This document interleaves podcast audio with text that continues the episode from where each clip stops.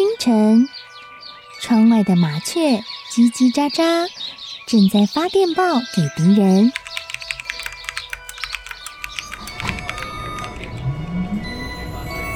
地底下的地铁，像敌人养的蛇，到处巡逻。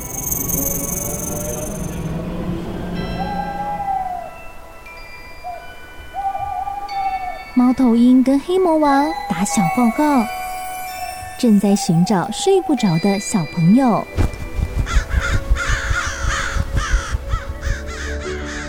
铅笔是对抗邪恶势力的宝剑。黑魔王，你出来！书包是最坚固的盾牌。小狗是最有勇气的士兵。维多叔叔和你一起守护故事里的和平。你是英勇的骑士，你是机智的公主。维多叔叔的故事欢乐车，听故事，用想象力听见我们的与众不同。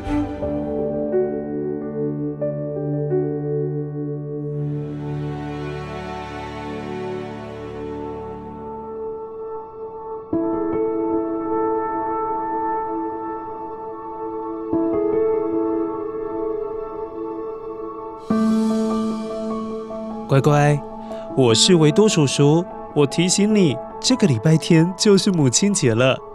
好像我们对妈妈的印象就是有一点点唠叨，叫我们不要乱花钱，要吃健康的东西哦，还要努力念书哦。她会提醒的事情好多好多。偷偷跟你讲，有时候我也会觉得我妈念我念得太多了啦。乖乖，你有时候也会有这种感觉吗？可是乖乖，好像全天下只有妈妈会每天不怕我们嫌她唠叨，还是不断的提醒我们这些不爱听的话。为什么啊？因为妈妈是全天下最关心我们的人，因为她真的很在乎我们。很怕我们没有做好事情，做了错误的决定之后受到伤害，遭遇到失败，所以往这方面去想，你就会知道妈妈真的是用心良苦，真的超爱我们的。今天维多叔叔希望你邀请妈妈或者是奶奶、外婆一起来听这个故事，你听看看日本这位很有名的导演北野武的妈妈是怎么样的妈妈啊？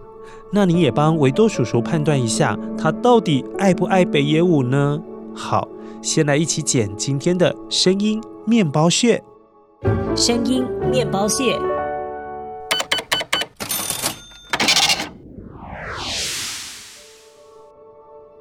选我，选我！这个声音好熟悉哦，好像每天在哪里都听得到。待会碰到这个声音，要马上赶快捡起这个声音面包屑。好，先一起来听故事喽。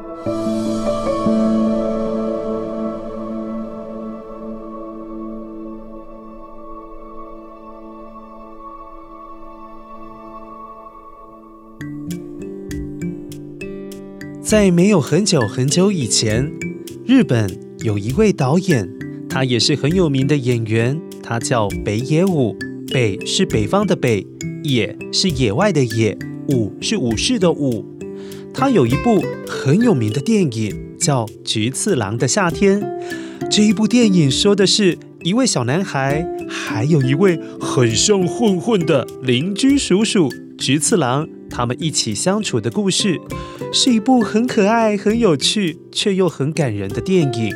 乖乖，你问一下爸爸妈妈，搞不好他们年轻的时候也有看过这一部电影哦。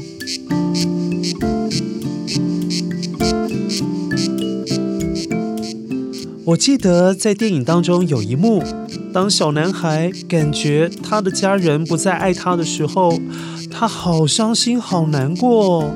这时菊次郎为了要安慰小男孩，便跟他说：“好啦，别难过啦。我告诉你啊，当你不开心的时候，或者是有麻烦的时候，只要摇一摇这个铃声，就会有天使会来帮助你。”嗯，乖乖，你有没有发现，菊次郎说的天使其实就是他自己，他可是很爱护这个小男孩。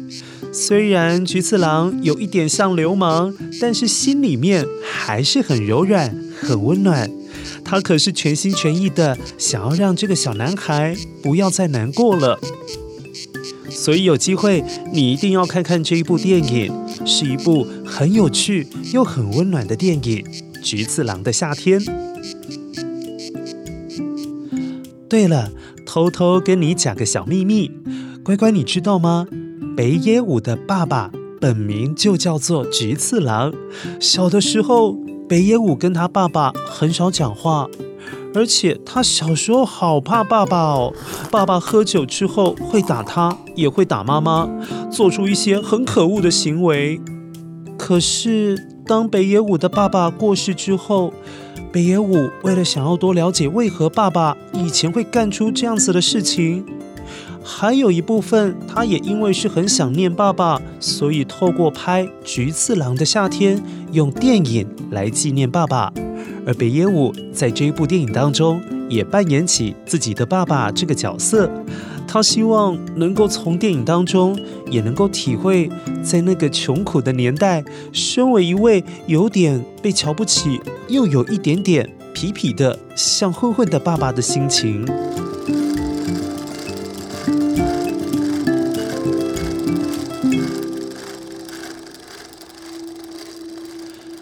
话说，北野武的爸爸菊次郎是一位油漆工人，在当时的日本社会，这是一个很不被重视的工作，因为钱赚得很少，因此他们的家生活过得不是很好。菊次郎又很凶，又爱喝酒，所以常常情绪是不受控制的。去，去把酒拿来！开什么玩笑啊！家里我最大，小心我打你们呐！啊，超可怕的！你看这种行为就是家暴啊，真的是很可恶耶。当时候北野武的妈妈好可怜，除了要面对丈夫酗酒、爱喝酒，又会对他动手动脚，也不认真赚钱养家。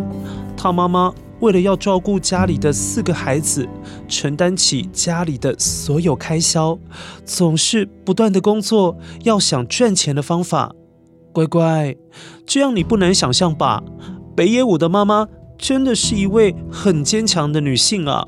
因为要撑住一个家，把所有的责任都往身上扛，也由于太过坚强了，不知不觉也变成了一位个性很强悍的妈妈。北野武虽然在这样贫困又不怎么幸福的家庭里长大，但是妈妈对四个孩子的教育却从来没有少过。当年北野武很争气的考上了日本很有名的学校明治大学，虽然学费很不便宜，但是妈妈还是拿出了很多辛苦的钱，就是想让他到东京念书，以后可以出人头地。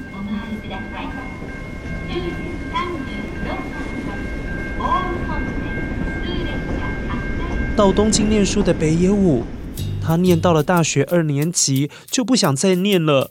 他宁愿打工赚钱，也不想继续去上学。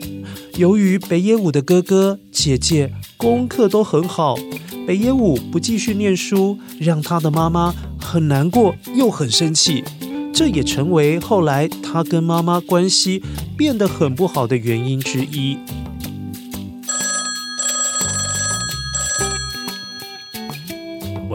妈，书啊，我是念不下去了。我会打工赚钱养自己，你就不用担心了。喂，北野武，你是想气死我吗？你去当酒吧服务生就比念书有出息吗？你看看你的哥哥姐姐，你还有脸吗？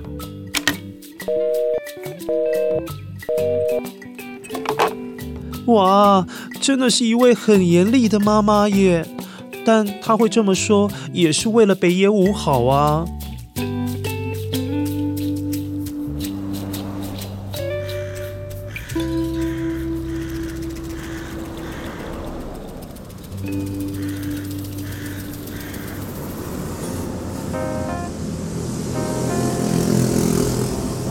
离开了学校之后北野武在繁华的东京爵士乐酒吧当起了服务生，还卖过点心，也当过建筑工人、计程车司机，到过加油站帮别人加油。欧吉桑，这次加油总共三千日元呢、啊。所有社会上最底层的工作，没有人要做的事情，他几乎全部都做过了。乖乖，也许你会觉得他生活过得好辛苦哦，早知道应该要听妈妈的话，好好念书就好。可是乖乖。维多叔叔想要跟你说，每一个人都有权利选择自己人生要走的路，但他就必须要为自己的人生负起责任。不过，只要肯努力，老天爷绝对不会亏待我们。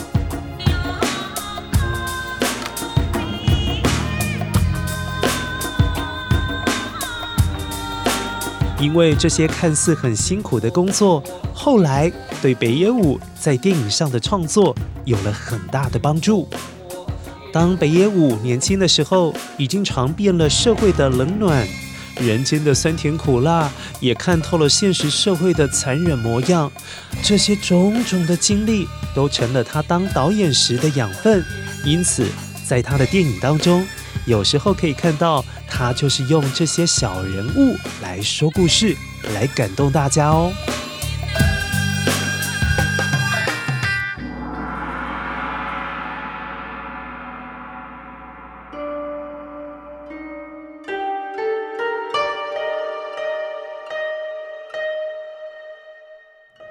后来，北野武在偶然的机会成为日本的相声演员。而且越做越好，名气也是越来越大。但个性跟他爸爸一样，很不好惹，有一点暴躁。有一次，他跟别人发生冲突，还打了架，全日本的人都在骂他，打架使用暴力就是不对的哦。这时，有记者跑去问他妈妈对儿子的看法。原先大家都以为北野武的妈妈一定会帮他讲话啊，结果他的妈妈出乎意料之外，说了让大家好惊讶的话哦。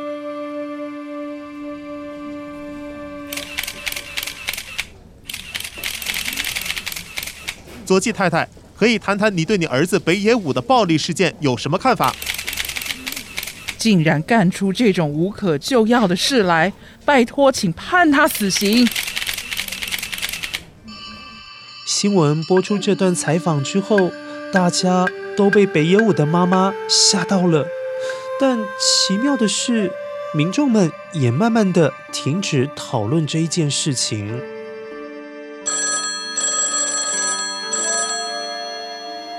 卡桑，你到底在乱讲什么东西呀？哼，我如果不这样讲。你觉得他们会停止讨论你的事吗？啊！说完，北野武的妈妈狠狠挂上了电话。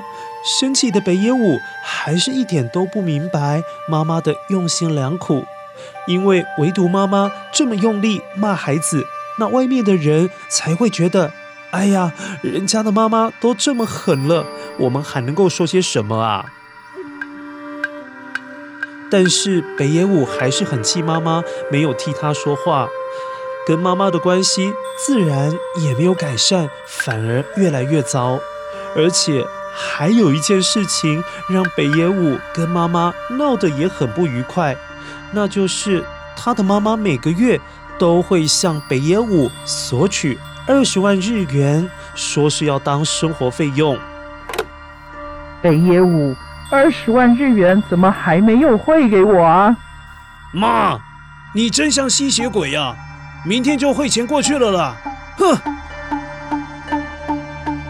这个情况持续到北野武的妈妈过世之前，但其实说起来，北野武的妈妈根本没有拿过北野武一毛钱。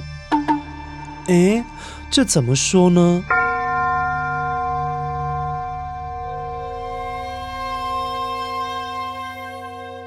帮妈妈办完丧事的北野武，终于有空看妈妈留给他的两件遗物，一件是一封信，另外一件东西则是一本存有一千万日元的银行存折。在信里面，妈妈告诉了北野武要好好照顾自己，还有交代每个月二十万日元的事。啊，真相大白了，原来。北野武的妈妈从来没有花掉北野武每个月给她的钱，反倒是帮他存起来了。因为北野武的妈妈太了解北野武的个性，对朋友很好，会乱花钱，又存不了钱，担心以后北野武会有经济上的困难，于是心想每个月跟他拿一点钱，至少就可以帮他存一笔紧急时可以使用的钱。看着妈妈的信，拿着一大笔钱，北野武哭得更伤心了。卡桑，因为世界上再也没有比妈妈更爱他的人，但是妈妈已经不在了。很多年之后，北野武曾经说：“唉，什么时候，当我们知道当父母亲……”原来那么样的不容易，我们也才算是真正的成熟了。乖乖，故事结束了。一开始维多叔叔问你的问题，你现在有答案了吗？你觉得北野武的妈妈到底爱不爱他，还是他爱北野武的方式跟一般人不太一样呢？待会想到了再跟维多叔叔分享哦。维多叔叔先来公布今天的声音面包屑。声音面包屑。哦，乖乖，你去买东西的时候要结账时，有时候应该会听到这个声音吧？没错，这个就是收银机的声音。发明收银机的人是来自于美国，他的名字叫 James Ritty。詹姆士在一八七九年发明了第一台收银机。由于詹姆士是一间卖雪茄、卖酒的店家的老板，为了要监督不诚实的员工，保障赚的钱没有被偷，因此他才发明了收银机，好方便管账。